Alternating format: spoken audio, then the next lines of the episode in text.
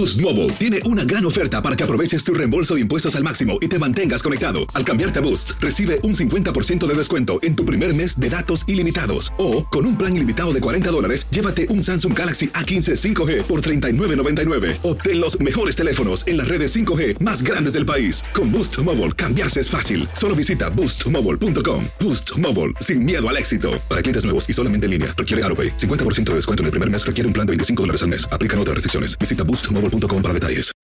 When you need mealtime inspiration, it's worth shopping Kroger, where you'll find over 30,000 mouthwatering choices that excite your inner foodie. And no matter what tasty choice you make, you'll enjoy our everyday low prices, plus extra ways to save, like digital coupons worth over $600 each week. You can also save up to $1 off per gallon at the pump with fuel points. More savings and more inspiring flavors make shopping Kroger worth it every time. Kroger, fresh for everyone. Fuel restrictions apply. El verano llega con nuevos sabores a The Home Depot. Encuentra ahorros en asadores, como el Next Grill con cuatro quemadores de gas propano ahora en compra especial, a solo 199 dólares. Para hacer comidas de todos los sabores y cumplir con todos los antojos. Desde una clásica carne asada, con elotes y cebollita, hasta jalapeño poppers, para darle un toque picante a la reunión. Prueba nuevos platillos y sabores este verano, con ahorros en asadores de The Home Depot. Haces más, logras más. Esto solo es el principio. Porque lo mejor, Esto no se va a quedar así. lo más impactante, ¿Por qué? Soy tu padre. Esta mujer me robó. Por favor, abre tus ojos. está por venir en ¿Entendiste? Tu vida es mi vida. De lunes a viernes a las 8 por Univisión. Y eso sí que amerita un brindis, ¿no crees? El siguiente podcast es una presentación exclusiva de Euforia On Demand. Bueno, amigos, tengo que empezar con el tema de la criminalidad, tengo que empezar con el tema de Pesquera, el secretario de Seguridad, tengo que empezar con todo lo que ha sido el fin de semana en términos de seguridad para Puerto Rico. La prensa de esta mañana nos informa, como a eso de, no sé, al mediodía en realidad, que están reunidos en, la, en el edificio de la Comandancia General de la Policía de Puerto Rico los jefes y comandantes de las 13 áreas policíacas de Puerto Rico que eh, fueron allí convocados por el comisionado interino de la policía, que era lo que antes se llamaba el superintendente de la policía, Henry Escalera Rivera, a una reunión de emergencia para discutir las estrategias del llamado plan anticrimen. La prensa lo pone entre comillas, yo creo que todo Puerto Rico también lo pone entre comillas. Entre los que se ha sabido ya que se ha discutido en esa reunión está un cambio en términos de los turnos de los policías para que haya días más días libres durante la semana y de martes a jueves los días libres y entonces se concentre la mayor cantidad de policías en los fines de semana. Bueno, esas son las cosas que tradicionalmente se hacen en Puerto Rico cuando de momento hay una ola o una, un aumento inesperado de la actividad criminal. Y como los fines de semana que van de este año han sido bastante violentos en términos de crimen, pues esas son las respuestas que tradicionalmente ha dado la policía a este tipo de problema que es mucho más allá de quién trabaja los fines de semana y quién no trabaja los fines de semana. Ustedes lo saben y yo pues no voy a empezar aquí ahora una disquisición sobre eso porque esto podrá tener algún efecto, pero es un efecto temporal.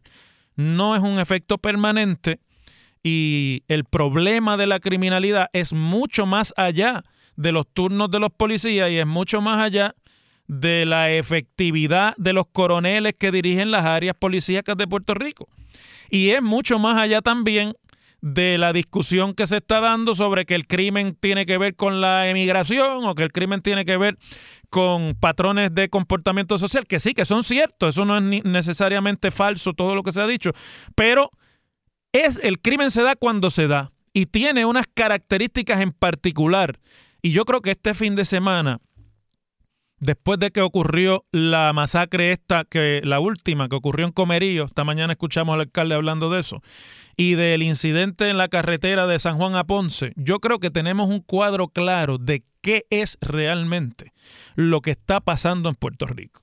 Y oigo por ahí y leo en las redes sociales gente decir que es que la, el crimen de nosotros es el narcotráfico y que esto es un asunto de la droga y que hasta que se están matando los mismos de la droga, como quien dice que no importa si se están matando. Esa es la implicación que tiene cuando dice estos son los narcotraficantes. El problema es que mueren inocentes. En los fuegos cruzados entre los mafiosos y los gángsters de la droga muere mucha gente inocente, pero además el problema es que esté la gente muriendo, punto. Y yo hoy quiero hablar de esto un poquito más allá para que tengamos una, una idea un poco más comprensiva, dirían en ciencias sociales, o yo diría aquí más completa, de qué es lo que está pasando. En el fin de semana, y ya lleva un par de semanas, le ha caído chinches al secretario de Seguridad Pública, que en una ocasión en la administración de Luis Fortuño fue superintendente de la policía y fue también superintendente en el primer año de la administración de Alejandro García Padilla. Porque, bueno, él es el responsable de la estrategia anticrimen del gobierno. Y si está habiendo una, un alza súbita, momentánea en la actividad criminal, pues esa es la persona responsable ante el pueblo. Y por eso quería empezar por aquí.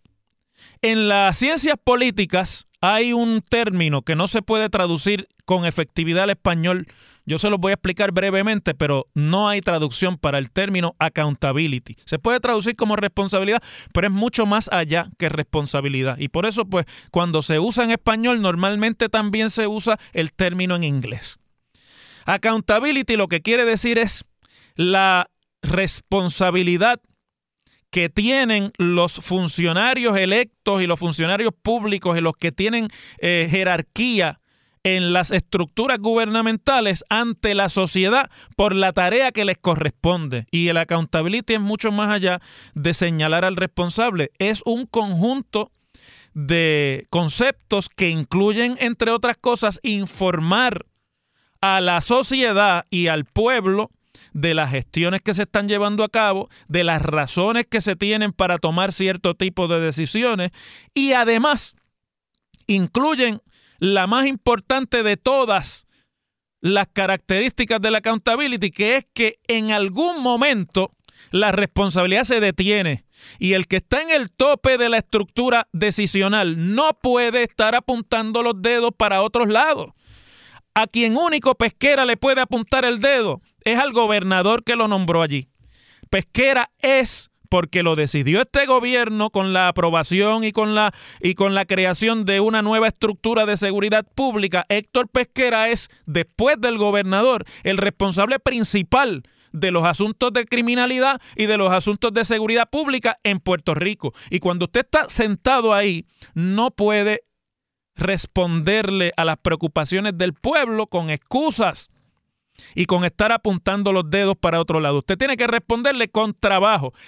Y lo último que, que involucra, la última, el último concepto que está contenido dentro de eso que llamamos accountability es que las respuestas decisionales, o sea, las decisiones que toman los que tienen el poder para tomarlas, tienen que producir resultados. Y la manera más efectiva de medir el accountability es a través de la producción y medición de los resultados de las estrategias y de las decisiones que se toman. Por eso es que le caen chinche al secretario Pesquera, porque él es el responsable de que se produzcan los resultados. Miren, yo les decía hace un segundito lo de este fin de semana. Este fin de semana tuvimos dos tipos de eventos criminales que dejaron impactado al país. Uno fue la masacre de Comerío, donde una gente del bajo mundo abrió fuego allí, han muerto un montón de personas. Y la otra es el accidente fatal en el que dos delincuentes regateando en la, en la autopista de Ponce a San Juan mataron a una madre y dejaron mal heridos a sus hijos en un accidente provocado por la actitud criminal que esos dos delincuentes provocaron en esa autopista. ve que eso no es narcotráfico necesariamente. Puede que hayan estado bajo los efectos de alguna sustancia, eso habrá que averiguarlo en algún momento, pero no necesariamente es una actividad asociada al narcotráfico. La otra puede serlo, y, me imagino yo que eventualmente se podrá probar porque le incautaron un arma ilegal a uno de los responsables, etcétera, etcétera, de los muertos, perdón, pues se podrá probar algún tipo de vínculo con el, con el bajo mundo y con el mundo del narcotráfico. Pero aquí hay un problema que es el que realmente nos tiene a nosotros sufriendo esta ola de incidencia criminal y ese sí que es trabajo de Héctor Pesquera y de los coroneles esos que están reunidos allí decidiendo hoy que lo importante es que los, policías no trabajen los martes y jueves y trabajen este, más los sábados y los domingos. Como si eso fuera de verdad resolver algo. Y le voy a decir lo que es. En Puerto Rico hay un ambiente general de impunidad y especialmente, escúchenme, después de María Después del huracán, en Puerto Rico se vive un ambiente generalizado de impunidad. Aquí nadie le importa lo que diga la ley ni nadie la respeta. Desde los que conducimos en las carreteras de Puerto Rico, que si usted no se anda con cuidado, lo matan en las intersecciones porque ya nadie respeta ni, las, ni, ni los semáforos en este país, los pocos que funcionan. Hasta los más encumbrados miembros de la comunidad criminal en Puerto Rico. No hay un sentido generalizado en la población de que hay que respetar la ley y que el no respetar la ley tiene consecuencias que son negativas para el que no la respeta. Hay impunidad. La gente piensa desde lo más sencillo hasta lo más complejo, en términos generales, que se puede estar por encima de la ley y que es, hasta se mide como una especie de característica de éxito. En Puerto Rico, que usted viole la ley que usted le falte a las reglas que la sociedad ha creado para hacer la vida un poco más pacífica y la convivencia más adecuada y que nadie lo coja. Eso se celebra hoy día en Puerto Rico. Y ustedes que me están escuchando saben que les estoy diciendo la verdad. Yo he escuchado padres orgullosos de que sus hijos son tramposos y no los cogen. Lo he escuchado y ustedes también. O gente la he escuchado también, alardeando de hacer trampa y que nadie los agarre. Y desde la trampa hasta el crimen más eh, horrendo. Eso es un sentimiento y un sentido de impunidad. Y el otro problema, lo acaba de tuitear unos segundos antes de yo entrar a este estudio de radio, la compañera del Canal 2 de Noticias, Ivette Sosa. Y yo les invito a que busquen ese tuit de la compañera Ivette Sosa la tasa de esclarecimientos de crímenes en Puerto Rico en lo que va de este año es del 7%. Es decir, que de cada 100 que comete un crimen en Puerto Rico, 7 son procesados y se puede decir a ciencia cierta que fueron los responsables o qué fue lo que pasó en ese, eh, en ese delito, en ese acto criminal. Imagínense.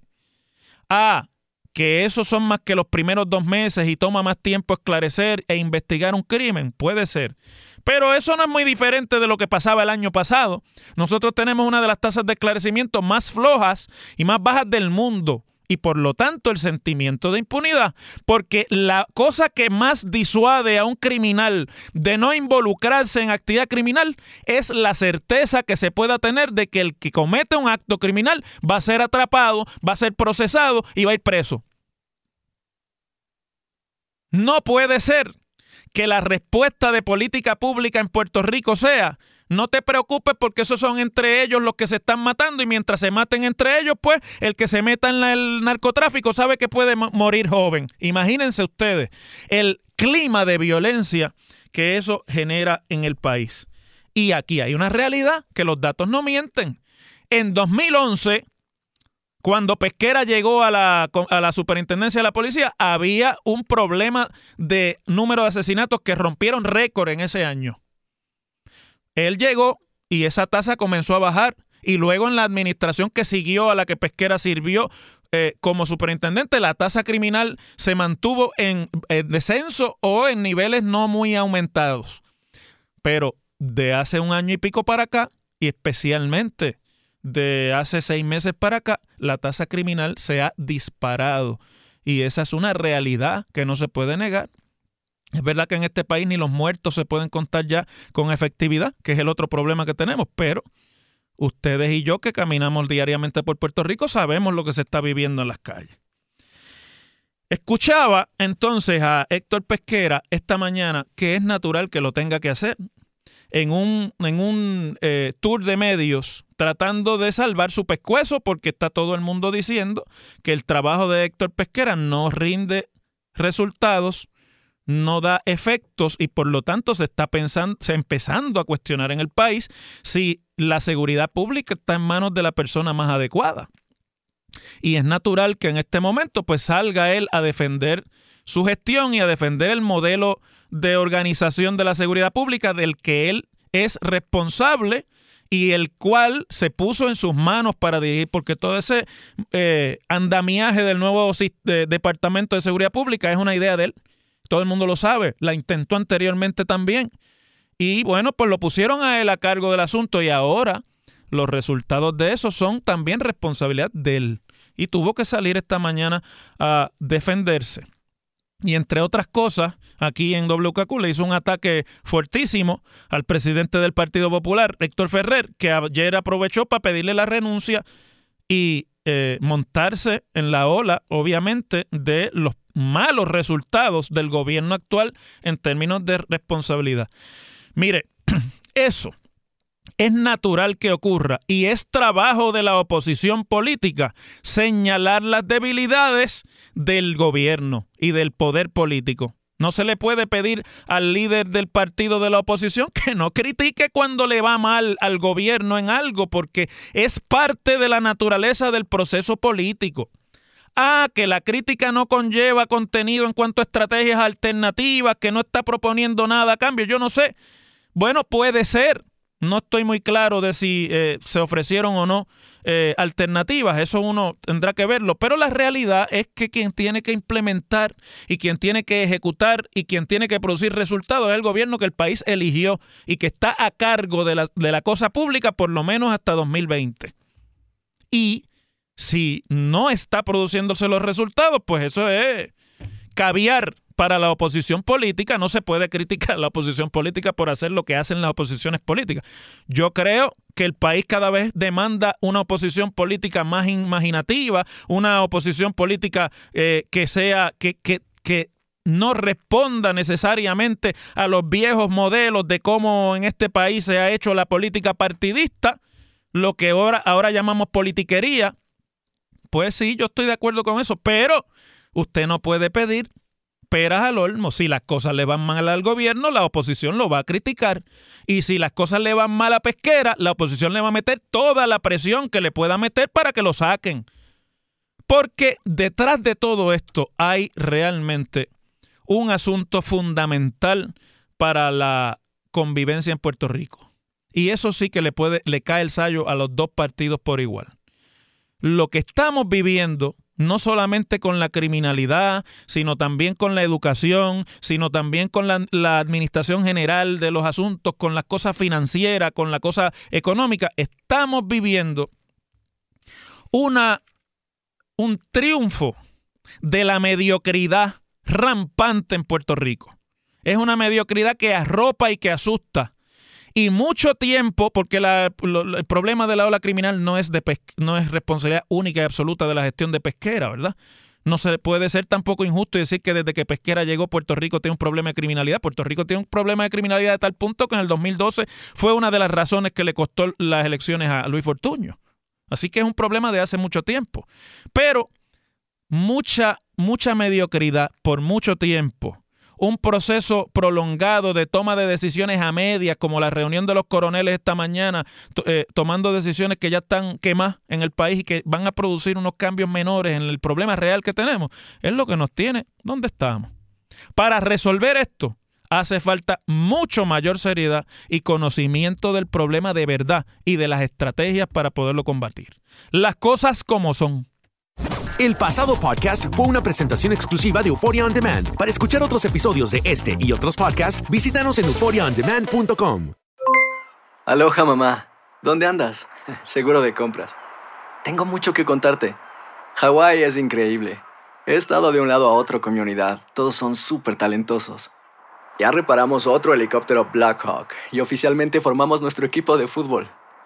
Para la próxima te cuento cómo voy con el surf y me cuentas qué te pareció el podcast que te compartí, ¿ok? Te quiero mucho. Be All You Can Be, visitando goarmy.com diagonal español. Boost Mobile tiene una gran oferta para que aproveches tu reembolso de impuestos al máximo y te mantengas conectado. Al cambiarte a Boost, recibe un 50% de descuento en tu primer mes de datos ilimitados. O, con un plan ilimitado de 40 dólares, llévate un Samsung Galaxy A15 5G por $39.99. Obtén los mejores teléfonos en las redes 5G más grandes del país. Con Boost Mobile, cambiarse es fácil. Solo visita boostmobile.com. Boost Mobile, sin miedo al éxito. Para clientes nuevos y solamente en línea, requiere AroPay. 50% de descuento en el primer mes requiere un plan de 25 dólares al mes. Aplican otras restricciones. Visita Boost para detalles. Hola, buenos días, mi pana. Buenos días, bienvenido a Sherwin Williams. ¡Ey! ¿Qué onda, compadre? ¿Qué onda? Ya tengo lista la pintura que ordenaste en el ProPlus app. Con más de 6.000 representantes en nuestras tiendas listos para atenderte en tu idioma y beneficios para contratistas que encontrarás en aliadopro.com. En Sherwin Williams somos el aliado del PRO. Familia querida de Univisión, aquí Lucero para decirles que no se pueden perder el gallo de oro. Lunes a viernes a las 9 por Univisión.